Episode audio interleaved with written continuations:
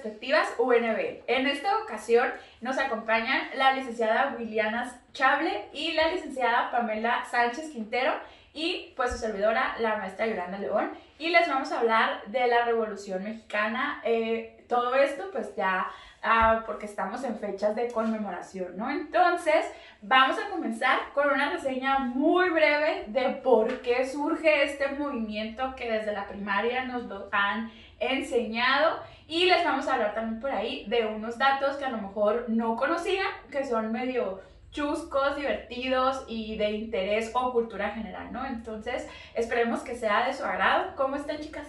Muy bien, gracias, Lee. Muy bien. Bien, bien, bien aquí, eh, emocionadas y nerviosas también. Hablar un poquito de ese tema, ¿no? Es normal. Ok, bueno, pues la Revolución eh, Mexicana, les decía, es, es, un acontecimiento pues muy importante desde la primaria. Nos han enseñado que surgió por ahí uh, de, en contra, no en contra, sino uh, sale como para que Porfirio Díaz deje ese poder que tuvo durante tanto tiempo. Pero a ver, William, platicamos un poquito.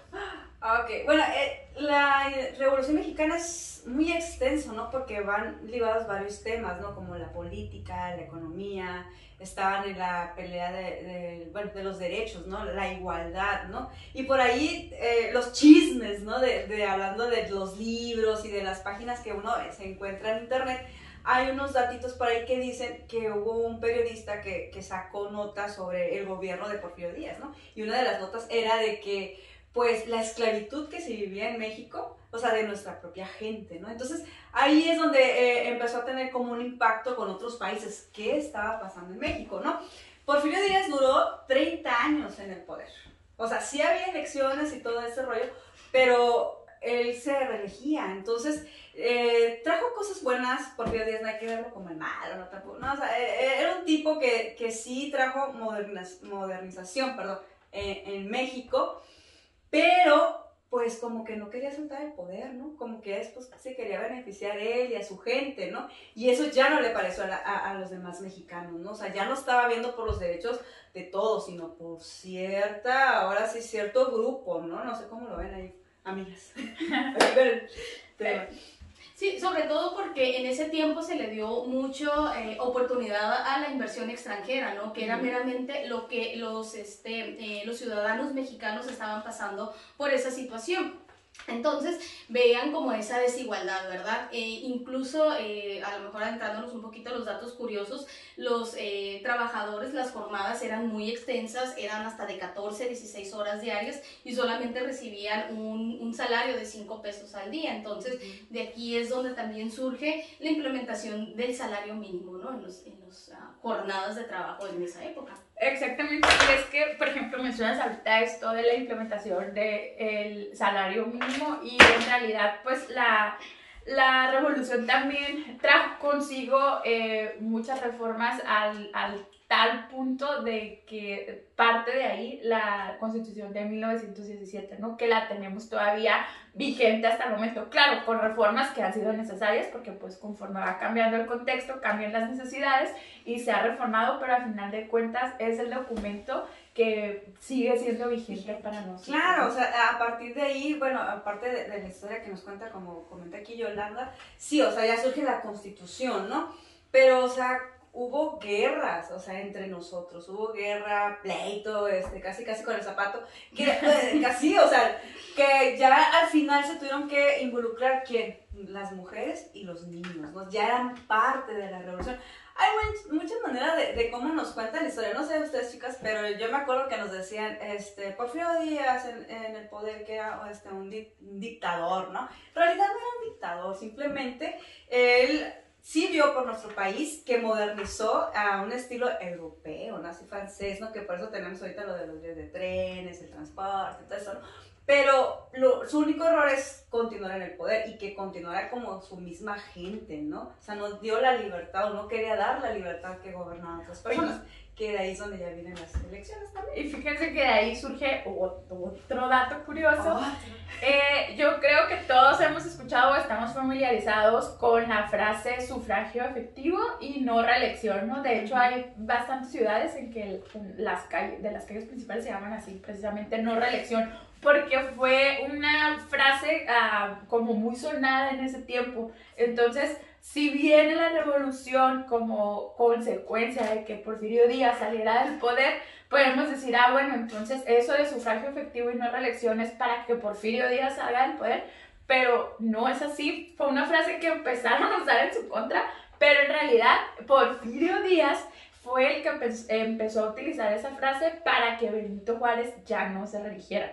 Entonces, años después, 30, 31 años después, surge esta frase, pero para que él ya no se religiera, ¿no? Entonces está chistoso porque utilizó, utilizaron como que su propia frase en su contra. Entonces está... su propio chocolate. Sí, es uno de los datos que a mí me, que a mí me pareció así como, órale, o sea, yo siempre se lo adjudiqué a, pues, que para que saliera Porfirio Díaz del poder y no, e, es una frase que empezaron a utilizar en contra de él y que él utilizaba en contra de, del gobierno de, de, Benito Juárez. Y es que volvemos a lo mismo, ¿cómo nos contaban la historia? No, bueno, no sé a ti, Pame, cómo te contaban la historia en la primaria, ¿no? Que era una materia, la verdad, todos nos aburría, ¿no? Pero con, con los primarios, ¿no? Pero, ¿cómo nos contaban la historia? A ver, ¿cómo te contaban la historia? Bueno, básicamente, ¿no? Lo que venía implantado en los libros, ahora ya tenemos un poquito más de información, ya la información está al alcance de, de nuestras manos, ¿no? Entonces ya podemos indagar un poquito más. Y es donde justamente nos encontramos con los datos curiosos que, que, vienen a relucir, ¿no? Eh, 110 años después, entonces ahora lo estamos este, como a sacando a la luz, a relucirlos, ¿no? Y algunos de ellos, este, eh, Francisco y Madero, por ejemplo, ¿no? Que siempre lo abreviamos y Madero, pero básicamente es que él tenía otro nombre, ¿no? Que es este, Francisco Ignacio Madero. Entonces, eh, a lo mejor esa era la parte donde nosotros no conocíamos parte de esta historia, ¿verdad? Y surgen los diferentes datos curiosos que ahora estamos comentando.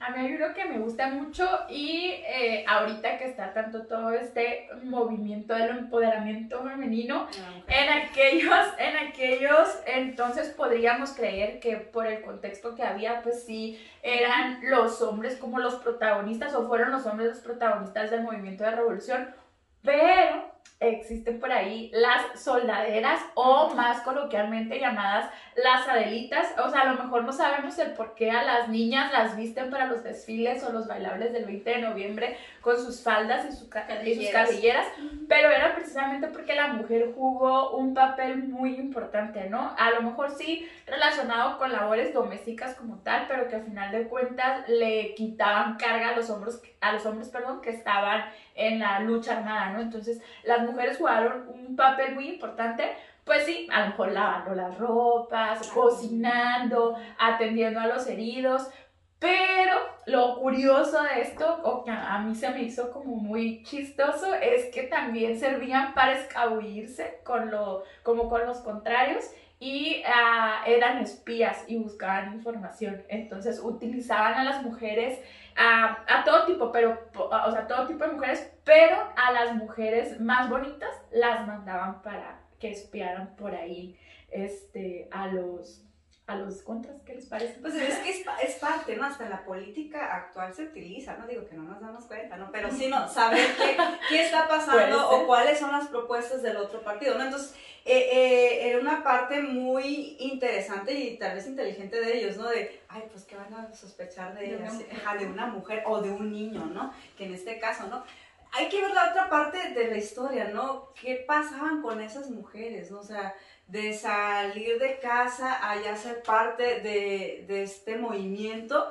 Y bueno, a, los niños no tuvieron una vida normal, o sea, no tuvieron una vida eh, de, ajá, de, infantiles, ¿no? O sea, tuvieron una, una, vida donde ellos tenían que madurar y defender lo que se creía que tenían que defender, ¿no? Los derechos, ¿no? Y hay dos, dos, personajes o dos mujeres que a mí me, me llamaron la atención. Una es Petra Herrera.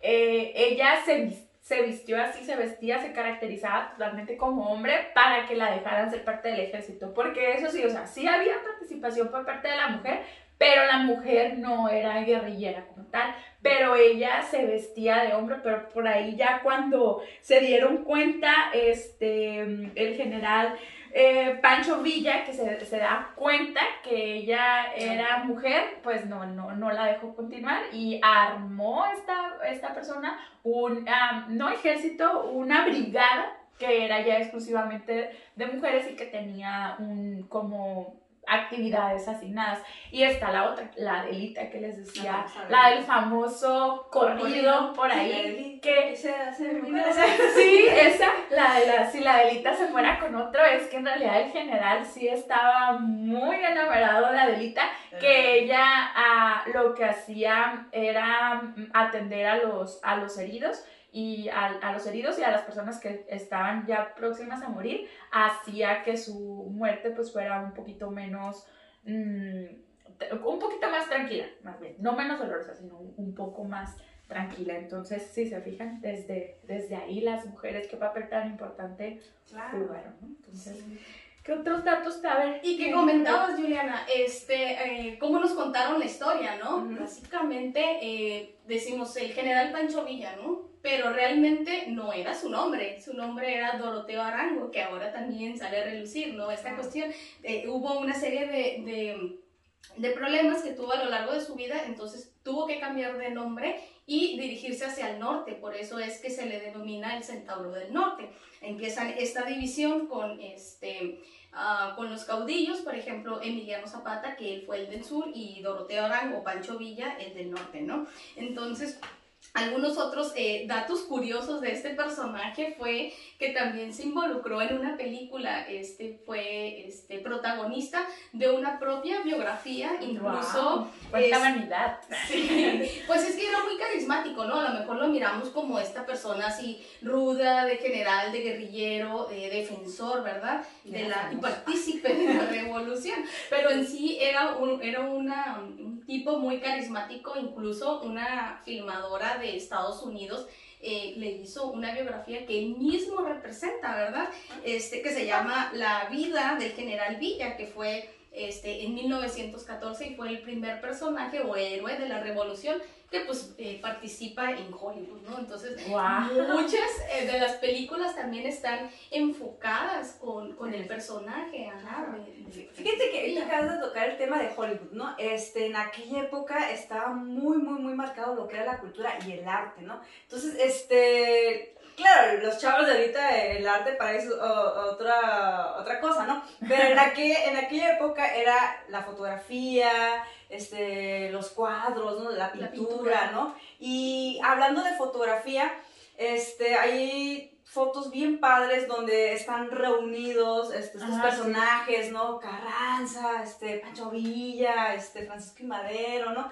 Este, hasta un Porfirio Díaz, ¿no? Que es la foto que utilizaban como el presidente, ¿no? Muy, este, muy de ¿no? Entonces, está, está, muy padre porque en aquella época eh, la cultura era una, ah, bueno, yo lo digo de esta manera, espero que los demás no me vayan a linchar, ¿no? Pero la cultura estaba revuelta también con esta parte de Europa, ¿no? Con, lo que se venía de Francia, ¿no? De España y todos esos lugares que hasta cierto punto eh, son parte de nosotros, ¿no? Digo, como comentar ahí por el mariachi, ¿no? Que dicen que el mariachi no es mexicano, es español, ¿no? Viene, de, ah, viene de España, ¿no? Ajá, entonces tenemos ciertas cosas que ya nosotros decimos es parte de México, pero tiene un origen eh, que viene siendo de España, de Francia, ¿no? Entonces, eso es lo, lo, que se vivía en aquella época, ¿no? Fíjate nada más, eh, de hecho, uno de los datos curiosos también de Emiliano Zapata es que nosotros lo, ah, como lo vemos precisamente en las fotografías, porque aparte de todo, esta fue una guerra que fue súper documentada, o sea, hay mucha evidencia, por así decirlo, muchas fotografías. Eh, creo Agustín, no recuerdo muy bien el apellido del fotógrafo que se encargó precisamente de documentar los momentos más importantes de la revolución.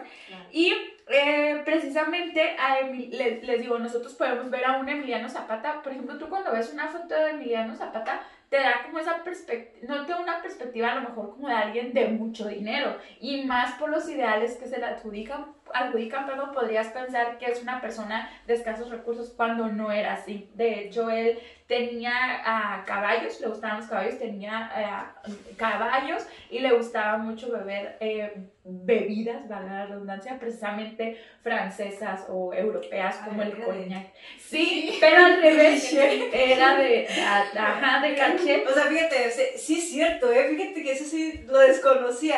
O sea, uno piensa en nuestros personajes históricos, ¿no? Ah, pobre, de familia, ¿no? Pero pues eh, conociendo yo un poquito más a fondo de ellos, realmente sí tenían una economía, ¿no? Entonces, a lo mejor no tanto luchaba por el pobre, sino luchaba también por, por su misma ajá, economía, por, por, sus negocios, ¿no? Porque hay que recordar también que eh, la economía era muy importante también, las exportaciones que había, ¿no? Entonces, este, hay varias eh, películas y hay hasta cierto punto unas novelas que están bien parte muy romántica, ¿no? Pero cuentan esta parte también de la revolución, no sé si se acuerdan ustedes de la de Ay, ¿cómo se llama esa novela que salió de hace como los 90? ¿Dijiste hace una como agua para chocolate? Ah, esa es una película muy buena, esa Ah, ya, ya sé cuál. Que salía Adela Noriega. Ándale, amor. Amor real. Amor real, ándale. O sea, esos vestidos zampones. Si le prestas atención un poquito al diálogo de esa novela, sí está relacionada con la Revolución Mexicana. O sea, sí, está relacionada. Obviamente, pues nos, nos, tienen que poner esa parte romántica, ¿no? Para,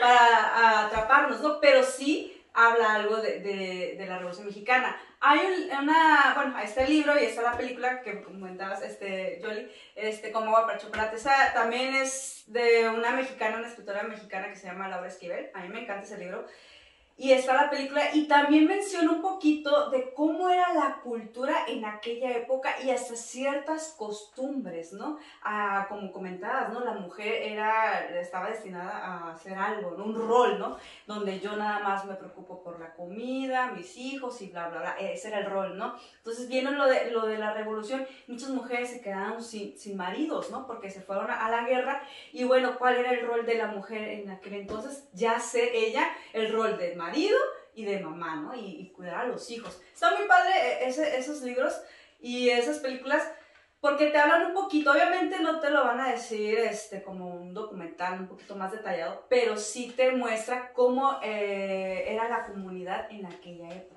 Ok, se los recomiendo. Muy bien, ¿no? Pues sí, los invitamos por ahí a que si pueden ver las películas de esta época o leer, a quienes gusten de la lectura también, eh, leer estos libros que Yuri nos acaba de recomendar y pues sería, ahí nos pueden poner en los comentarios qué, qué, les parecieron, ¿no? Oigan, pero también les quería decir que al contrario de que Emiliano Zapata le gustaba el coñac, a, a Francisco Villa, que se ve como más así, más de pueblo, más barrio, a él no le gustaba el alcohol. De hecho, estaba en contra del alcohol. ¿Sabías esa, esa parte? Sí, este, por ahí me encontré el, el dato curioso, ¿no? Este, em, que parte de sus colaboradores, ¿no? Les prohibió el beber alcohol. Entonces, quien fuera en contra, este, pues era aniquilado, ¿no? Entonces tenía más preferencia por lo que era el anís y un dato curioso que le gustaban mucho las malteadas de fresa. existían los, las y, y él, fíjense, ah, él destruyó precisamente varias, mandó destruir varias cantinas porque él pensaba que eso traía muchos problemas y como dice Pamela, em, él le prohibía a su batallón, tenía estrictamente prohibido tomar alcohol. Y le, te digo esa diferencia que él se ve así, pues con su... Borracho, de... sí, tirado en la calle. Pero tampoco tan así, ¿verdad? Pero, pero o sea, no, la verdad es algo que yo no, no me hubiera imaginado el, eh, esta situación, ¿no? De, de que estuviera en contra del del alcohol. No sé, a ver, chicas. Es que la, la, la, historia de México, híjole, es bien rica. Es, muy rica eh, y muy extensa, ¿no? Siempre nos cuentan lo general y nunca nos han contado los detalles, la profundidad, por qué, por qué era necesaria una revolución, ¿no? Porque era necesario este, venir una constitución, que gracias a nuestra constitución, o sea, estamos ahorita, a, eh, bueno, regidas a ella, ¿no? Estamos eh, establecidas a ella, ¿no?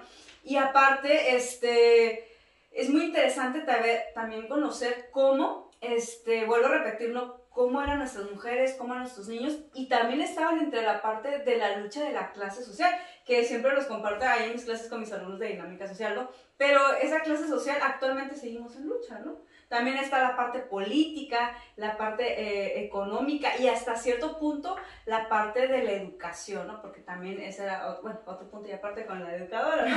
Pero sí entra también parte, ¿no? De, nuestra revolución mexicana. Sí, de hecho, en clases precisamente de Historia y Educación en México se ve ampliamente ese tema de lo que es la revolución mexicana porque ah, se tomaron decisiones muy importantes ah, que como dices tú, a lo mejor siguen vigentes, con reformas y como tal, como lo mencionaba al principio, pero sí siguen vigentes. Ok, chicas, pues la verdad me dio mucho gusto compartir con ustedes este tema. No, no les quisimos traer como hay la historia como tal, como, como siempre la habíamos escuchado, a final de cuentas, les decía, desde la primaria, desde el kinder, venimos escuchando la historia. Desde el kinder nos visten de delitas. Desde el kinder nos visten de delitas y pues quisimos compartir más estos datos como que pues curiosos que no sabíamos, la, la mayoría no, no, los conocíamos y esperemos pues hayan sido de su agrado y si conocen algún otro dato que se nos pasó, pues por ahí los invitamos eh, a que haya un poquito de interacción, leemos todo lo que ponen, entonces por ahí los invitamos a, a que nos escriban y pues no sé, algo que quieran decir para despedirse. Pues muchas gracias a Pame que nos acompañó el día de hoy. estamos ahí trabajando duro con este proyectito que yo sé que en, un futuro va a estar más padre, más divertido. Ajá. Y, este, y bueno, este, díganos en qué tema les interesa, ¿no? Eh, también ahí estamos trabajando. Yo sé que apenas llevamos poquitos, pero ahí la llevamos, ahí la llevamos. Gracias, Pame, por acompañarnos. Muchísimas gracias por la invitación. Para mí es un honor poder colaborar en estos eh, podcasts, ¿no? E involucrar a nuestra sociedad, tanto estudiantil como a nuestro público en general, ¿no? A que se adentren este, con estos temas que sean, pues, básicamente de interés para, para nuestra comunidad. Muchas gracias. No, por nada, pues muchas gracias a ti por habernos acompañado. Esperemos tener a Pamela sentada aquí con nosotras eh, en más ocasiones y pues Yuli, muchas gracias por haber compartido tú y yo una semana más eh, para la organización. De igual manera, a las personas que están detrás de esto, a la profe Angie y a nuestra directora Anita. Directora, productora y todóloga. Y pues muchas gracias, nos vemos la siguiente semana.